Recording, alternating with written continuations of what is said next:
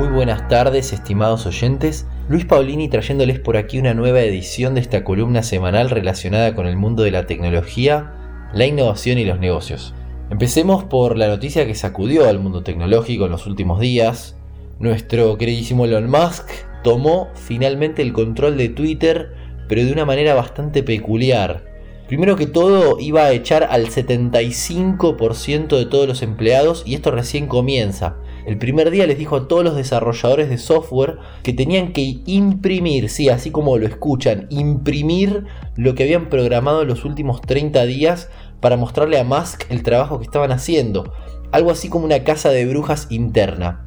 En el transcurso de esta semana salieron a la luz algunos TikToks con imágenes de personas de Facebook y Twitter mostrando sus vidas como empleados de estas empresas y todo el video era yendo a lugares totalmente idílicos donde la verdad es que el trabajo estaba totalmente en segundo plano. ¿Será esto una movida de prensa para justificar los despidos masivos o directamente la cultura del trabajo en estas empresas quedó para el olvido y se convirtieron en spas para empleados calificados?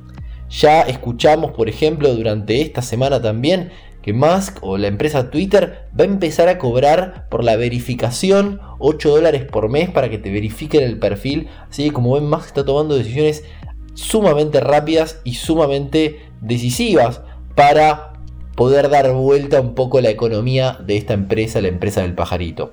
Seguimos con la empresa Meta, o sea la ex Facebook, que presentó su balance trimestral y fue una absoluta catástrofe. El último balance muestra que su laboratorio de realidad virtual se comió casi todo el dinero que la empresa genera, algo que a los accionistas no le gustó para nada y salieron a vender la acción de la, de, la empresa de forma masiva. Es tal pero tal la caída de valor de la empresa Meta, de ex Facebook, que hoy es más o menos 250 mil millones de dólares, la cual lo pone en el puesto 26 de las empresas más grandes del mundo. Recordemos que la empresa llegó a estar entre las primeras hace solamente dos años. Hoy la empresa, una empresa 100% digital, vale menos que empresas con productos físicos como por ejemplo Home Depot, una empresa eh, como un Easy estadounidense, algo totalmente inaudito para los, los tiempos que corren. Una, linda noticia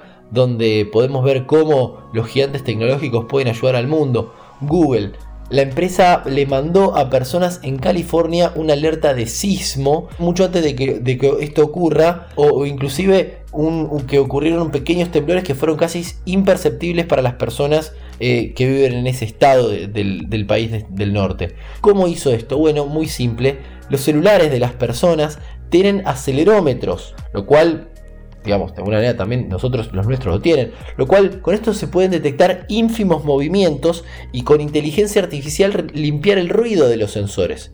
Entonces, si uno tiene cientos de miles de teléfonos en el mundo detectando movimiento, se puede saber dónde hay movimientos sísmicos y alertar a las personas de forma preventiva. Muy interesante, ¿no? Muchas veces nos quejamos de cómo los fabricantes espían a las personas, pero claramente eh, esto que contamos de convertir a los celulares como sismógrafos eh, de bolsillo es muy positivo y debería de hacerse obviamente con muchas otras cosas que nos escuchan o que de una manera censan cosas en, en nuestros hogares o nuestra vida personal y que no hacen absolutamente nada con ello. Para finalizar con una noticia que deberíamos celebrar todos como sociedad.